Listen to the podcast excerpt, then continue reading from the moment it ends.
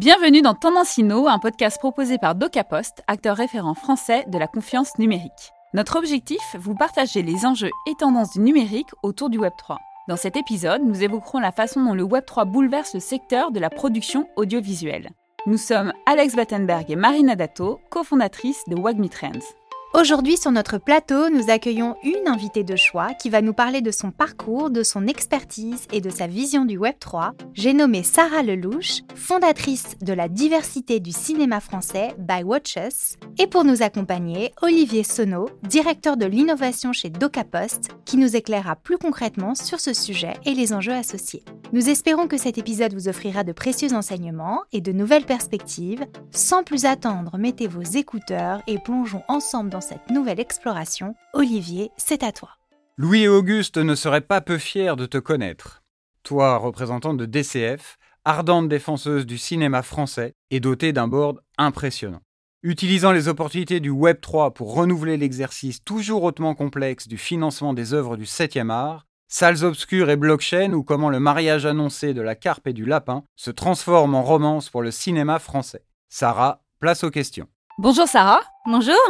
Pour commencer, peux-tu nous expliquer ce qu'est la DCF by Watches Alors, la DCF, c'est la diversité du cinéma français. C'est une euh, société de production qui a l'ambition de découvrir et faire connaître des nouveaux talents et de développer et de produire des films à impact. Tout ça, ça va être grâce au Web3 notamment, qui va euh, permettre au grand public de participer à la production des films. Mais pas seulement, parce que c'est aussi grâce au grand public qu'on va pouvoir financer les développements des films qu'on va donc euh, vouloir euh, mettre en avant.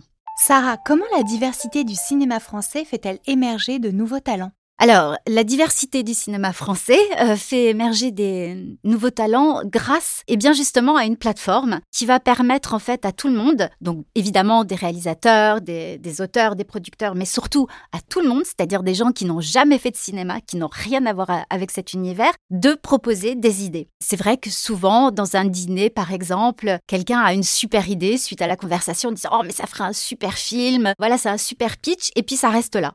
Et il n'y a rien qui se passe derrière parce qu'ils ne connaissent pas, ils n'ont pas le réseau, parce qu'ils ne savent pas écrire un pitch. Voilà, de, façon totalement normale d'ailleurs et légitime. Eh bien là, ils vont pouvoir, en trois lignes, peut-être euh, retenir notre attention, nous, la DCF, mais aussi un comité euh, de sélection qui est présidé par Julie Gaillet, qui est composé de dix membres de professionnels connus et reconnus. Alors parmi eux, il y a euh, Kev Adams, euh, Fianso, Elsa Zimberstein, euh, Patrick Braoudet qui est réalisateur. En fait, des, personnalités qui ont l'habitude des films grand public, qui savent ce que c'est parce que c'est ça qu'on va chercher à produire avant tout, c'est des films grand public. On demande l'avis au public et on produit des films pour lui. C'est vrai que le premier producteur aujourd'hui d'un film, c'est le public. Et pourtant, on lui demande jamais son avis. C'est bizarre.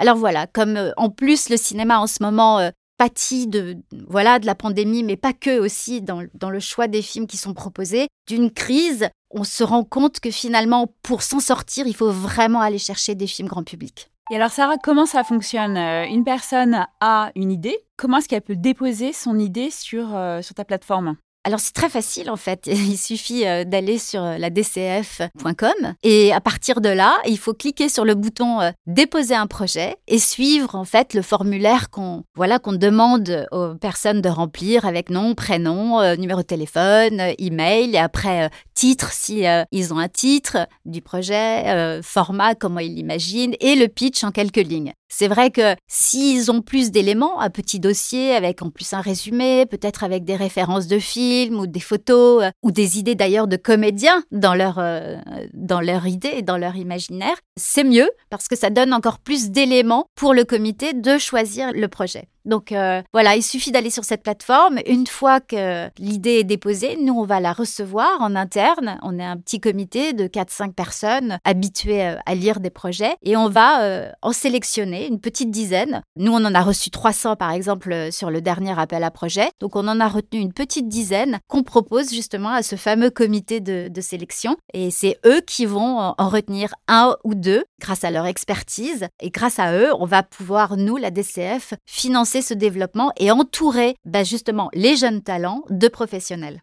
Sarah, vous avez également sorti une crypto qui s'appelle Clapcoin. À quoi ça sert?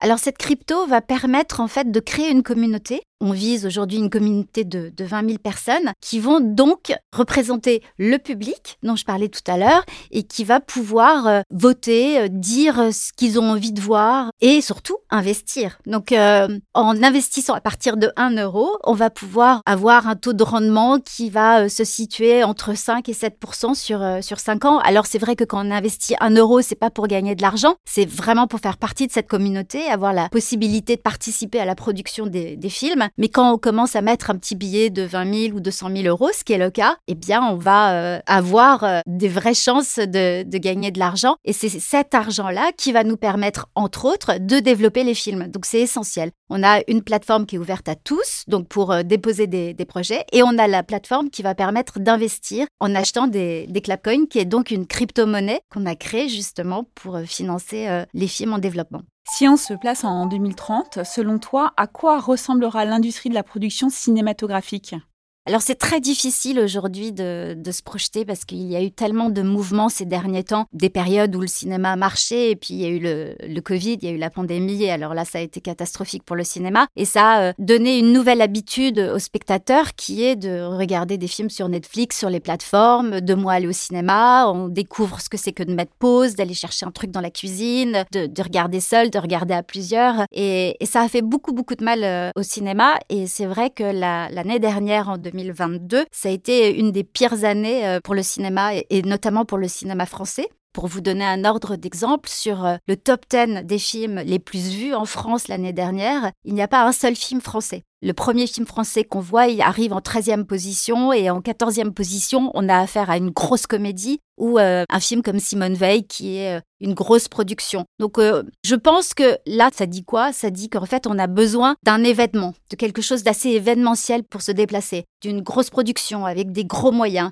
donc j'imagine que pour faire revenir les gens au cinéma, et j'espère que les professionnels vont tirer le son de tout ça, et se dire que finalement il faut produire des films grand public, d'où la création de la diversité du cinéma français, et donner des, moyens conséquents finalement au, cinéma parce que il faut faire revenir les gens dans les salles. Le cinéma coûte hyper cher, il faut en avoir pour son argent et c'est pour ça que les blockbusters américains fonctionnent. C'est parce que on en a pour notre argent, on en a plein les yeux, on est sur un vrai divertissement, un vrai spectacle. Donc je, je pense qu'en 2030, on va être plus là-dessus, c'est-à-dire qu'on va aller au cinéma, ça va être une sortie. Je pourrais dire comme aujourd'hui, on va au théâtre, quelque chose de, de préparé euh, et c'est pas du tout péjoratif. Au contraire, c'est rendre en fait le, cinéma euh, encore plus noble qu'il est. Le cinéma, on dit que c'est, c'est de la haute couture, c'est vrai, c'en est. Donc, euh, donc voilà, quand on va au cinéma, on va voir un vrai spectacle. Merci beaucoup, Sarah. Avant de conclure, Olivier va nous ouvrir les chakras de réflexion sur ce sujet. Olivier, on t'écoute. L'avenir du cinéma, qu'il soit français ou international, n'a eu de cesse d'être remis en question depuis l'apparition de la télévision. Mais toujours vivant et même vaillant, pionnier dans l'utilisation des nouvelles technologies, emportant les spectateurs dans un univers virtuel bien avant l'heure du Web 3. Le cinéma se transforme sous les coups de boutoir technologiques, sociologiques ou exogènes, tu en as parlé avec le phénomène de la Covid-19, une perpétuelle mutation de ce divertissement populaire qui abordera dans les prochaines années la salle de cinéma virtuelle ou le paroxysme imaginable d'une société connectée mais sédentaire, délaissant les lieux physiques pour leur casque de réalité virtuelle.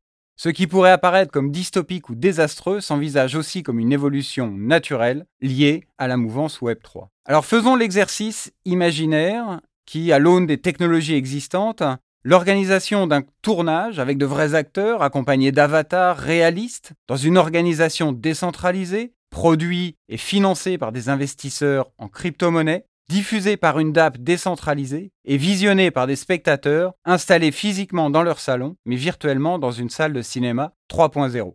Tout cela perçu comme une alternative ou une complémentarité à la sortie en famille ou entre amis dont tu parlais dans une salle physique. Se pose au travers de cet imaginaire cinématographique la question d'une société 3.0 aux attentes et aux modes de consommation différents de celles du siècle dernier ou même de la dernière décennie. Alors dystopie pour les uns, utopie pour les autres, vous avez 4 heures. Et voilà, cet épisode touche à sa fin. Nous espérons que cet échange vous aura apporté de nouvelles connaissances sur l'évolution de l'industrie cinématographique, ainsi que de nouvelles perspectives de compréhension. Nous remercions chaleureusement Sarah Lelouch ainsi qu'Olivier Senot pour leur participation et leur expertise. Nous espérons que vous avez apprécié cette discussion aussi passionnante qu'enrichissante. N'oubliez pas de nous suivre sur les réseaux sociaux de DocaPost et de Wagme Trends pour être informé des prochains épisodes.